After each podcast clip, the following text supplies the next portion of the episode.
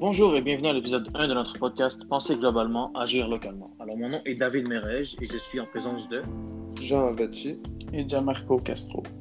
Donc, aujourd'hui, nous allons parler d'un sujet qui touche beaucoup l'environnement. Donc, euh, l'environnement, c'est un sujet qui est très d'actualité de ces temps-ci. Euh, pendant plusieurs années, on, on, ne se préoccupait pas vraiment de l'environnement. On consommait des produits qui étaient mauvais, qu'on a toujours consommés. On utilisait des autos qu'on a toujours utilisés on utilisait des usines, on produisait des euh, produits qui n'étaient pas vraiment bons. Et euh, tout ça, ça nous a amené à vivre un phénomène qui est très grave en ce moment, qui est le réchauffement planétaire. Donc, en 2020, les températures ont dépassé 1,2 degrés Celsius, celle de l'ère pré-industrielle, qui est en 1880. Euh, et les années 2016, 2019 et 2020 sont les trois années les plus chaudes jamais enregistrées. Donc, on peut voir que chaque année, le réchauffement, climatique est un, truc qui est exponentiel, donc ça augmente d'année en année. Et euh, sur les cinq dernières années, trois de ces années, c'est les années les plus chaudes, donc ça devient de plus en plus grave. Euh, si on veut vivre longtemps sur cette terre et la garder belle et en santé, ben, il faut agir maintenant. C'est pour ça qu'on s'appelle euh, penser globalement, agir localement. C'est en agissant localement qu'on peut avoir un impact global. Donc, merci David. Euh, je vais juste euh, un peu parler du sujet euh, du jour, dans le fond. On va discuter des véhicules électriques et des véhicules à gaz. il y a pas mal une grosse différence entre les deux. Puis si un peu je sépare ça pour être pas mal organisé, ben dans le fond, les véhicules on va parler des véhicules à gaz et leurs impacts sur l'environnement. Donc les, les, émissions CO2 et gaz à effet de serre, ainsi de suite. ensuite, on va discuter de la production euh, d'un véhicule électrique euh, versus la production d'un véhicule à gaz. Donc, euh, les émissions de la production ainsi que les impacts environnementaux. et finalement, on va discuter des véhicules électriques au Québec et partout dans le monde également. Donc, on y va.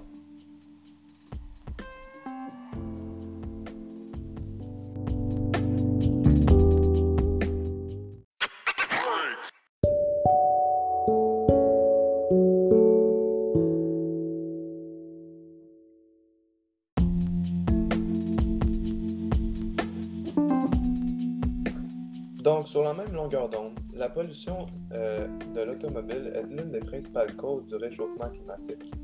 Les voitures et les camions qui émettent carbone et d'autres gaz à effet de serre contribuent à un cinquième de la, de la pollution totale causée par le réchauffement euh, planétaire. Euh, les gaz à effet de serre y emprisonnent la chaleur dans l'atmosphère. C'est ça qui entraîne une hausse des températures mondiales.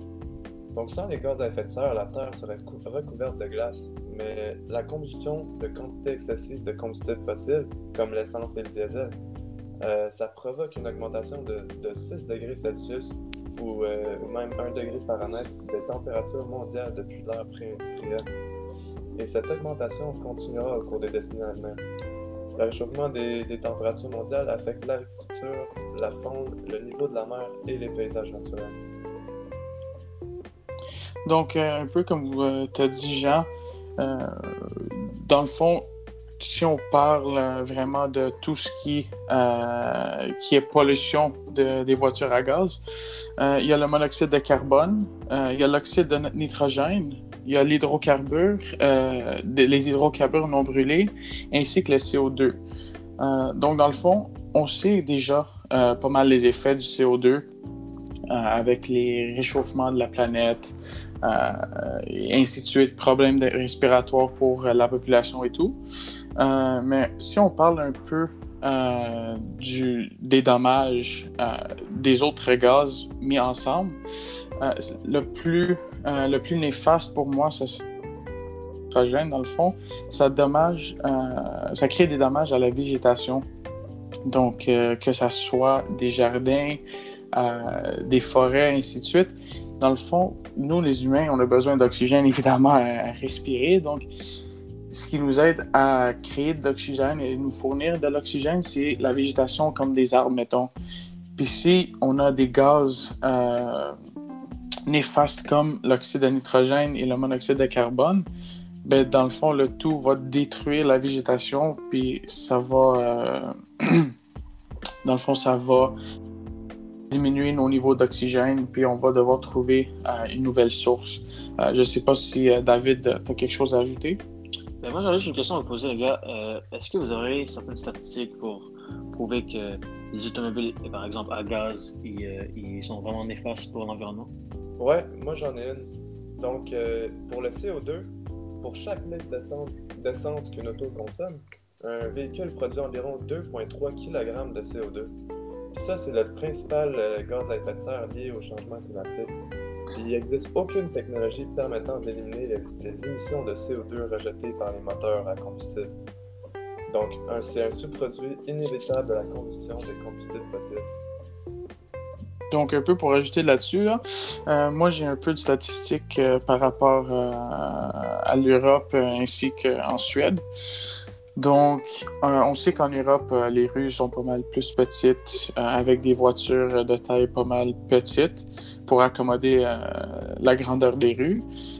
puis si on regarde la pollution d'une voiture à gaz normal, donc dans le fond, pour la durée de la vie euh, de la voiture, ça brûle, euh, ça dégage environ 270 euh, grammes de CO2 par kilomètre utilisé, ce qui est quand même, quand même élevé. Puis si on regarde de l'autre côté le diesel, c'est un peu moins, environ 240 grammes de CO2 par kilomètre utilisé. Puis ces deux statistiques, dans le fond, c'est pour la vie de la voiture. Euh, puis maintenant, si on met ces deux de côté, donc la gasoline et le diesel, et on regarde euh, du côté plus, plus électrique, dans le fond, ça coupe ça en, plus que moitié, par plus que la moitié. Dans le fond, c'est seulement 50 grammes de CO2 par kilomètre, que ce soit pour la production ou pour l'usage. Euh, si on, regarde un peu, la plupart euh, de la pollution d'une voiture électrique provient de la, euh, production de, la voiture en tant que telle. Excuse-moi, c'était pollution avant. puis ça, c'était en Europe. Donc, mais en Suède, la plupart vient de la production de la pile. Donc en Europe, c'est plus la production de la voiture au total mais en Suède, c'est plus la production de, de la pile. Donc, euh, pas mal une grande différence. Puis les deux, euh, c'est quand même de la pollution, mais de deux euh, sources différentes. Puis dans le fond, si hypothétiquement l'Europe commence à utiliser plus de voitures électriques, ça pourrait émettre 80% moins de CO2 que le diesel et 80% de moins que le pétrole. Donc, euh, c'est pas mal euh, éblouissant.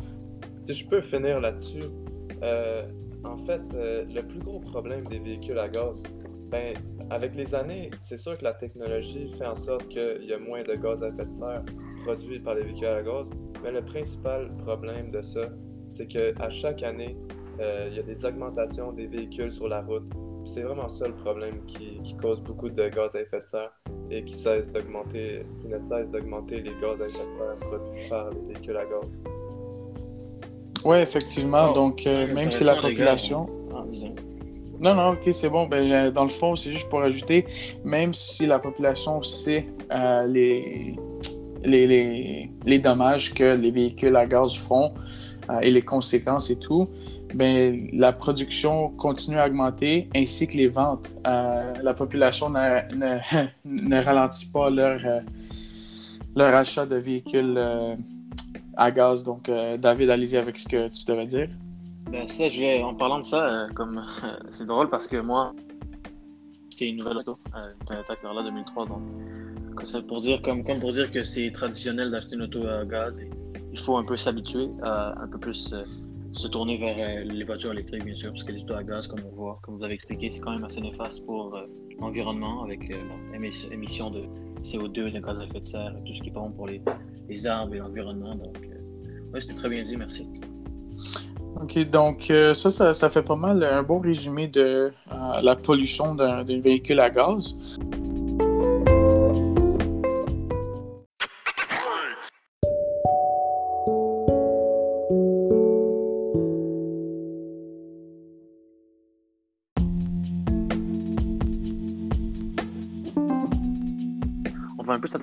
Production de véhicules électriques et comment ils se comparent à celle des véhicules à gaz, et s'ils sont plus ou moins néfastes.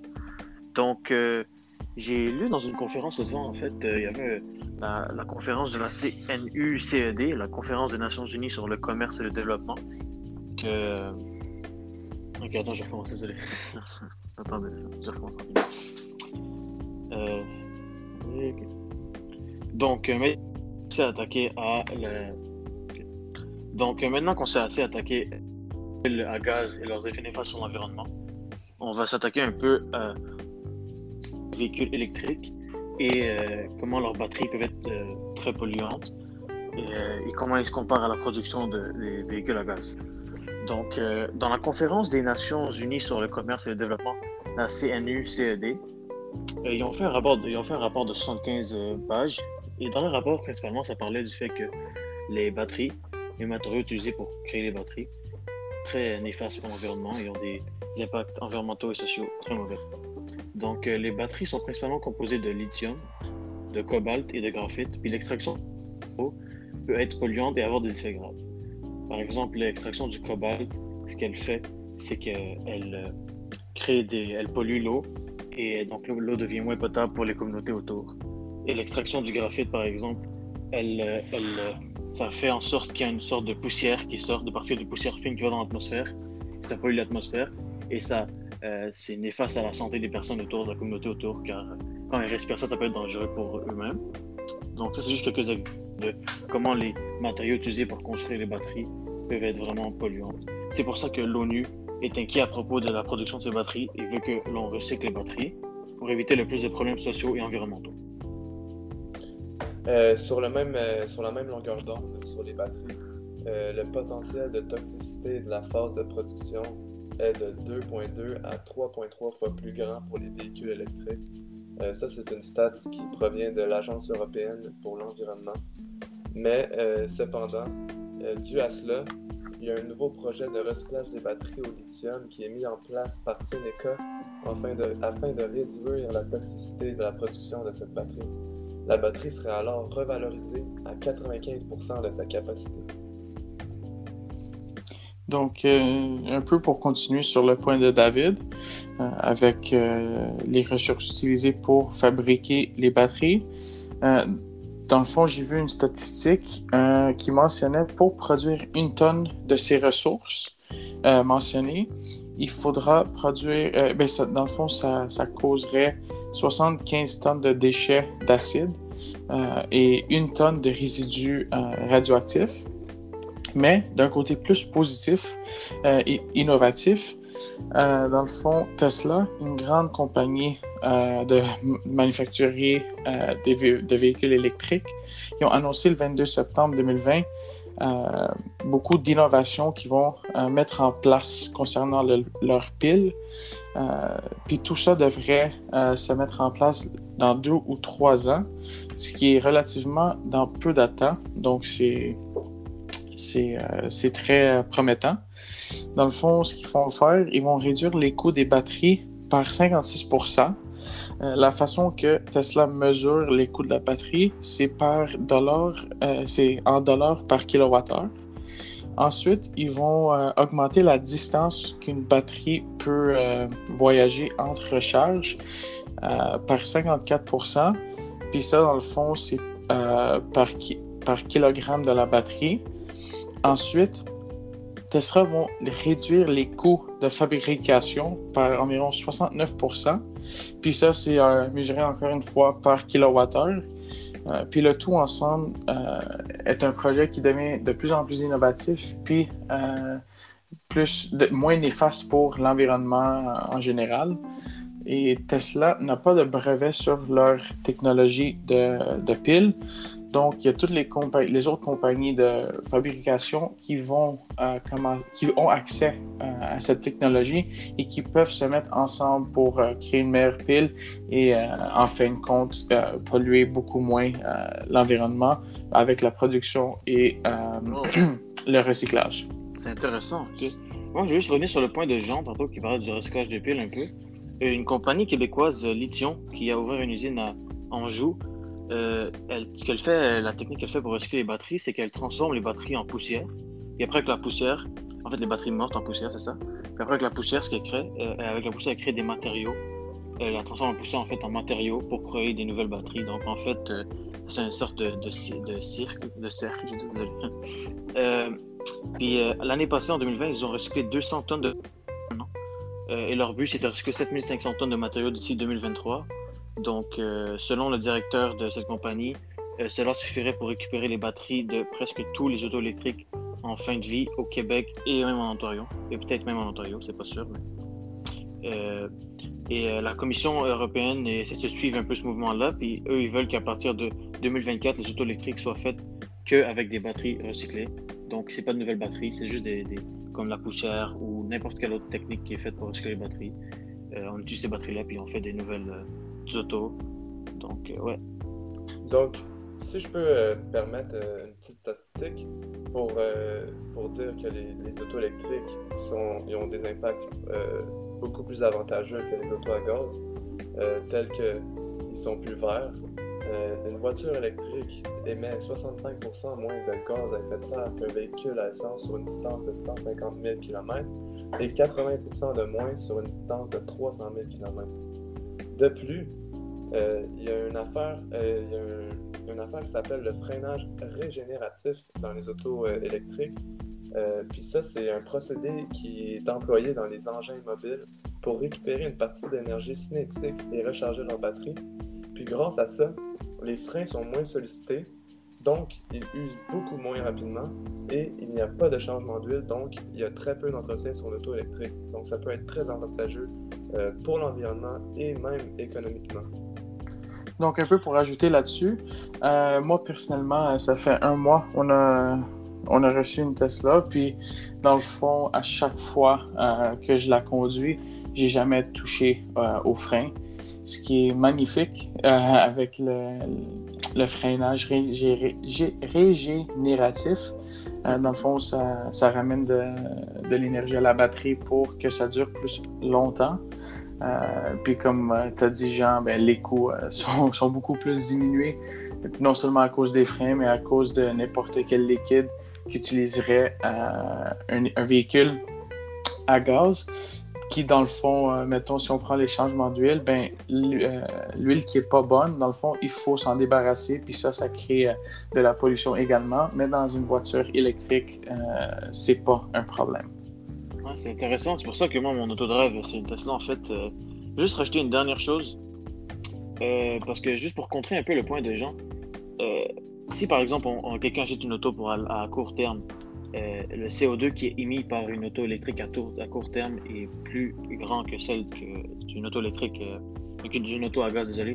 Par exemple, il faudrait parcourir, il faudrait pour qu'une auto électrique soit moins polluante qu'une auto à gaz, qu'elle parcourt entre 50 000 et 100 000 km. Donc, honnêtement, si on est là pour une auto à court terme, c'est, c'est moins polluant qu'une auto à gaz, mais à long terme, bien sûr, l'auto électrique est toujours moins polluante. Et lors de sa production, désolé, une dernière chose, lors de sa production, une auto électrique rejette 6,21 tonnes de CO2. Donc c'est quand même bon, c'est quand même beaucoup, je veux dire. Et euh, on ne peut pas dire que les autos électriques sont bonnes au niveau de la production, sont aussi bonnes au niveau de la production qu'ils sont au niveau de l'utilisation, par exemple. C'est sûr, c'est beaucoup mieux l'utilisation d'une auto électrique pour d'en produire. Donc, dans le fond, euh, comme euh, tu as mentionné, David, avec euh, le court terme et la, la, pollution et tout, en, moyenne, une usager de voiture circule environ 15 000 à 20 000 km par année. Donc, on dirait dans 3-4 ans, le, le, le, véhicule électrique commence à avoir un grand impact euh, positif sur l'environnement et la pollution. Donc, je ne sais pas qu'est-ce que vous, euh, tu voulais dire euh, par court terme, si c'est quelques mois ou mettons une ou deux, un ou deux ans. moi, je parle en termes de kilométrage, c'est juste. Ok, je vois. Donc, ça, ça c'était pour au niveau de la production.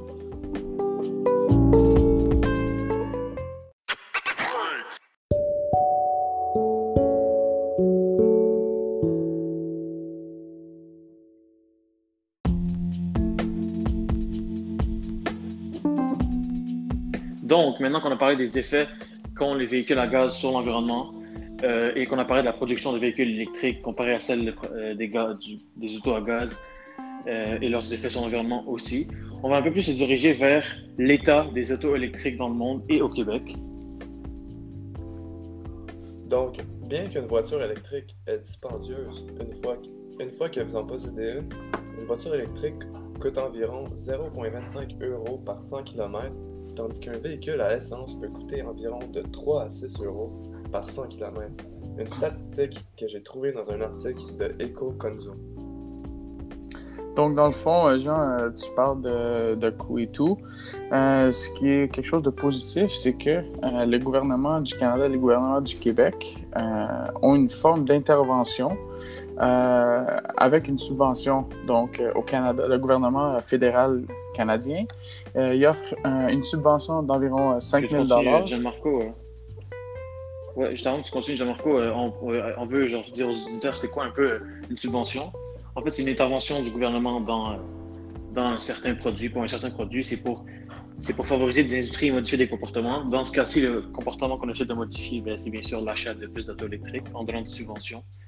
Et euh, ouais, une subvention, qu'est-ce que ça fait? C'est quoi les effets? En fait, ça serait l'augmentation de l'offre. Ça fait chuter les prix et ça fait hausser la quantité de, de produits qu'on produit. Comme par exemple, si on met plus de subventions sur les auto électriques, on produit plus d'auto électriques. Comme on voit des marques qui en produisent de plus en plus. Euh, et aussi, euh, ça, ça, permet d'augmenter la quantité offerte car la demande augmente, comme je viens de le dire. Parfait. Donc, euh, merci David de la, brève définition. comme je disais, le, gouvernement fédéral canadien offre une subvention de 5 000 avec des critères évidemment. La plus grande critère, ça serait que la voiture doit coûter entre 45 000 et 55 000 canadiens. Euh, puis pour le gouvernement du Québec, ben dans le fond, euh, lui, il offre 8000 dollars de subvention, puis le prix du véhicule final doit coûter moins euh, que 60 000 dollars canadiens. Et Jean, pas Jean, excuse-moi, David, tu as parlé de vente et de production et tout. ben, globalement, les ventes de véhicules électriques ont augmenté d'environ 43 euh, puis, dans le fond, au sommet de tout ça, euh, c'est Tesla avec 500 000 euh, véhicules vendus. Et ensuite, ils sont suivis par Volkswagen. Puis tout ça, ça vient du, journal The Guardian. Ouais, moi aussi, j'ai vu une statistique intéressante sur, selon Statistica. c'est le pays avec le plus de ventes de des, des, autos, des autos électriques et hybrides. C'est la Norvège avec 74,8 de leur auto vendu, auto vendu au total, c'est des, autos électriques. Donc, honnêtement, c'est quand même grand. Ça sera suivi par l'Islande, c'est 45 et, euh, et la Suède, c'est 32,2% Donc, on peut, voir, on peut remarquer que c'est des pays qui sont vraiment dans le nord de l'Europe, euh, qui sont un peu plus riches, bien sûr, et qui ont peut-être plus de subventions sur les autos électriques. il y a aussi, euh, le, en 2020, la, le vente, la vente mondiale, le pourcentage de vente mondiale des autos électriques c'était 4,2% comparé à 2,5 l'année d'avant. Donc, c'est vraiment une augmentation de beaucoup. Puis, on voit que chaque année, c'est exponentiel. Ça augmente. Et c'est un avantage. Oui, donc, dans le fond, euh, euh, vu que l'industrie de véhicules électriques euh, est en train de se développer de plus en plus, il y a beaucoup plus de manufacturiers qui entrent en jeu avec leurs véhicules. Donc, euh, ça, ça pourrait faire diminuer les prix de euh, compagnies ben, comme Tesla qui sont déjà établies. Euh, quand, mettons, Volkswagen vont sortir leur nouvelle voiture, ainsi que Audi, et ainsi de suite. Ça pourrait faire diminuer les prix de compagnies existantes. Donc, est-ce qu'on va parler un peu plus des leaders maintenant? Oui, oui. Dans, le marché, les compagnies qui en produisent le plus, qui sont plus populaires et tout ça. Oui, donc euh, pour les leaders, ce qui me met en tête, c'est des compagnies, euh, évidemment Tesla, il y a Volkswagen, Audi, Chevrolet, euh, il y a Hyundai aussi, il y a General Motors, évidemment. une petite statistique, dans le fond, qui provient de Inside EVs. de décembre 2010 à mai 2019, Tesla ont grandement dépassé leur compétition en vente. Donc, Tesla a environ 411 000 véhicules vendus et en deuxième place, ce sera Chevrolet avec leur voiture de Volt et de Bolt euh, à, environ 211 000, donc euh, moins que 200 000 euh, que Tesla dans le fond. Et ça, ça s'explique souvent par la différenciation de chaque produit. remarque que comme sur les, sur les routes québécoises, qu'il y a de plus en plus de nouvelles autos. Comme par exemple, moi, je me promenais ça avec mon père et j'ai remarqué que les autos électriques, il y en a de plus en plus. Par exemple, on a vu une Mustang électrique, c'est la première fois que, que, je vois ça. Il y a plusieurs euh, compagnies qui commencent à en produire. Donc, euh, moi, je voulais juste parler un peu plus euh, maintenant de, du, des autos électriques au Québec. au Québec, en ce moment, il y a 76 503 véhicules électriques. En fait, pas en ce moment, mais à partir des véhicules électriques qui circulaient. Et les trois plus populaires, ça c'était la Chevrolet Volt, la Nissan Leaf et la Tesla Model 3. Donc, on peut voir que les deux premiers, c'est des autos électriques. Et la Tesla Model 3, c'est une des modèles de Tesla les moins chers aussi. Donc, on peut voir qu'il y a encore beaucoup de travail à faire sur, au, au, niveau des subventions. Euh, c'est quelque chose qu'on doit améliorer dans le futur.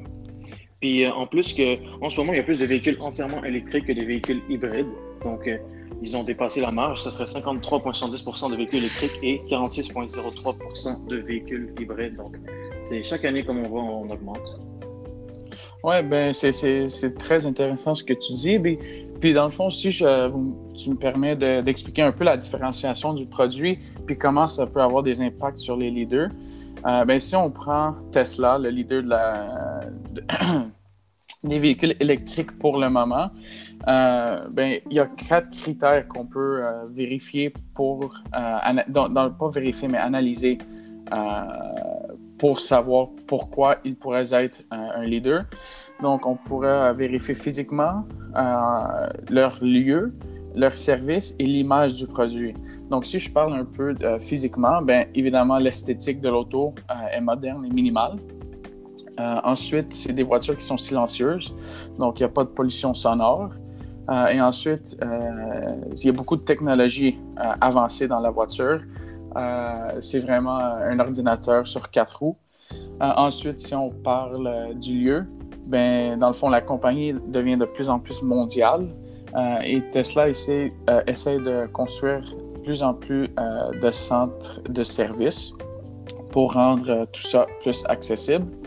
Euh, mais euh, pour contrer euh, le peu de centres de service, le service en général de Tesla est très, très bon dans le fond. L'expérience client est, élite. Puis ça, c'est de mon expérience personnelle. C'est ça que j'allais dire. Toi, tu as une Tesla, hein? tu en as acheté il n'y a pas très longtemps. Effectivement. Donc, c'est mon expérience personnelle que j'ai eue avec ça. L'expérience client était très bon.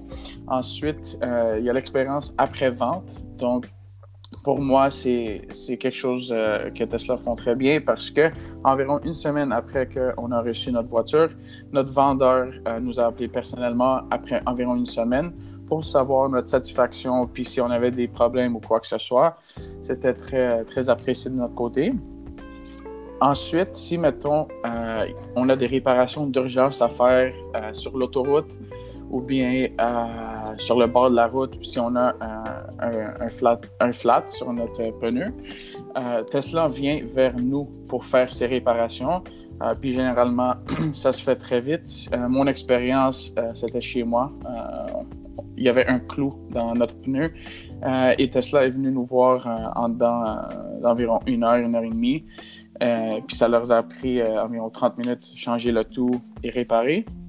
Ensuite, en dernier, on peut parler de l'image du produit. Ben, on sait que Tesla est reconnu pour euh, leur euh, très bonne technologie et leur qualité. Donc, euh, Tesla a quand même une bonne image de produit.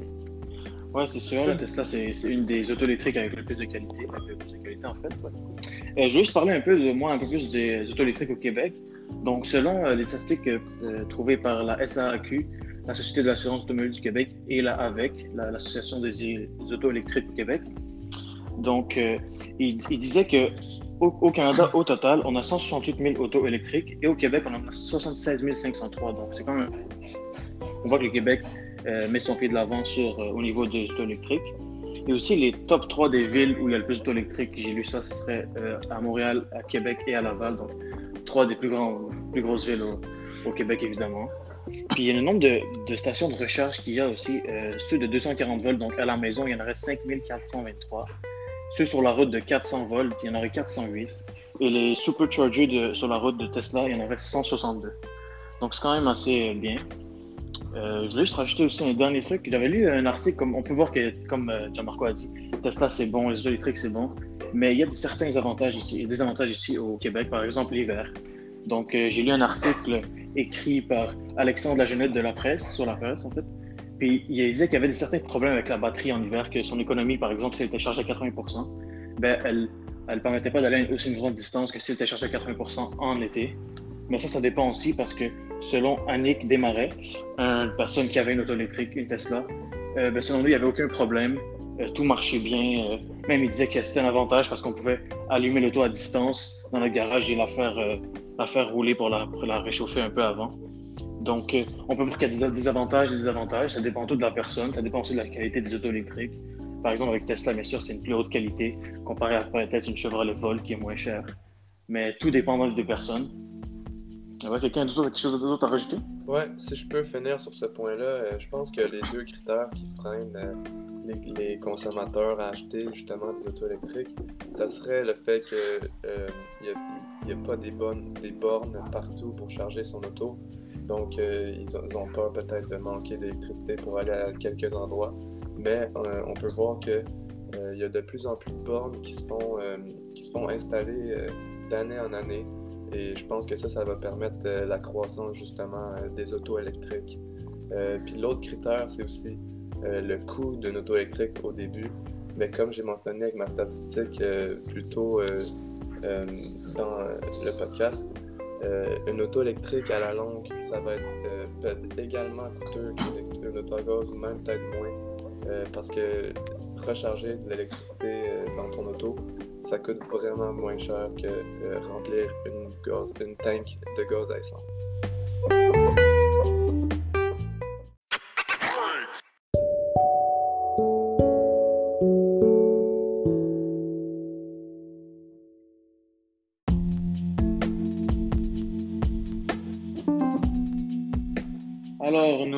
Arrivons à la fin du podcast euh, de l'épisode 1 euh, sur les autos électriques et l'environnement. Donc, euh, dans le premier sujet, on a, dans le premier segment, on a parlé de, des autos électriques, ah, des autos à gaz, désolé, et leurs impacts sur l'environnement. Le deuxième segment, on a parlé des autos électriques et leur production, comment elle est néfaste à l'environnement aussi, que ce soit par les produits utilisés dans la conception de la batterie ou par juste le fait qu'elle doit atteindre un certain niveau de kilométrage pour être moins polluante qu'une auto à gaz. On a aussi parlé du recyclage de ces batteries et comment la technologie avance au niveau du recyclage. Et dans le troisième euh, segment, on a parlé de le statut des autos électriques au Québec et dans le monde, donc les ventes, le volume et euh, les leaders du marché et euh, comment elles sont au Québec, les voitures électriques, c'est quoi leur statut, c'est quoi leur état, combien il y en a. Et donc, Jean? En résumé, nous sommes mieux de passer à l'action euh, avec euh, le plan et aller de l'avant avec les voitures électriques, car à long terme, elles sont et bénéfiques pour l'environnement et bénéfiques économiquement pour les consommateurs. De toute façon, il n'y aura plus de véhicules à gaz euh, en vente d'ici 2035, donc nous sommes effectivement sur la bonne voie. Donc, c'est pour ça que notre nom de podcast s'appelle, en tant que groupe, on s'appelle penser globalement, agir localement. Donc, c'est en faisant des petits pas qu'on peut avoir un effet global, donc en achetant des autos électriques, en consommant des produits qui sont bons pour l'environnement. Si chacun fait ça dans sa maison, dans sa famille, ben, on peut vraiment affecter euh, le monde globalement. Et on va juste, je veux dire, une petite quote d'un expert, euh, Carlos euh, Goss, qui était l'ancien CEO de Mitsubishi Motors et de Renault et de Nissan. Donc maintenant, c'est un, un fugitif international, mais on va se fier à ses belles paroles quand même il a dit Electric cars are not going to take the market by storm, but it's going to be a gradual improvement. Donc, euh, step by step, on peut se rendre à notre but qui est en 2035 de plus produire de nouvelles autos à gaz, comme j'en dis. Et qui sait, peut-être qu'un jour nous allons réussir à sauver la planète grâce à nos nouvelles technologies qui ne cessent d'évoluer. Donc, euh, merci beaucoup d'avoir écouté le podcast, notre premier épisode. On est vraiment excités. Merci et euh, au revoir à la prochaine.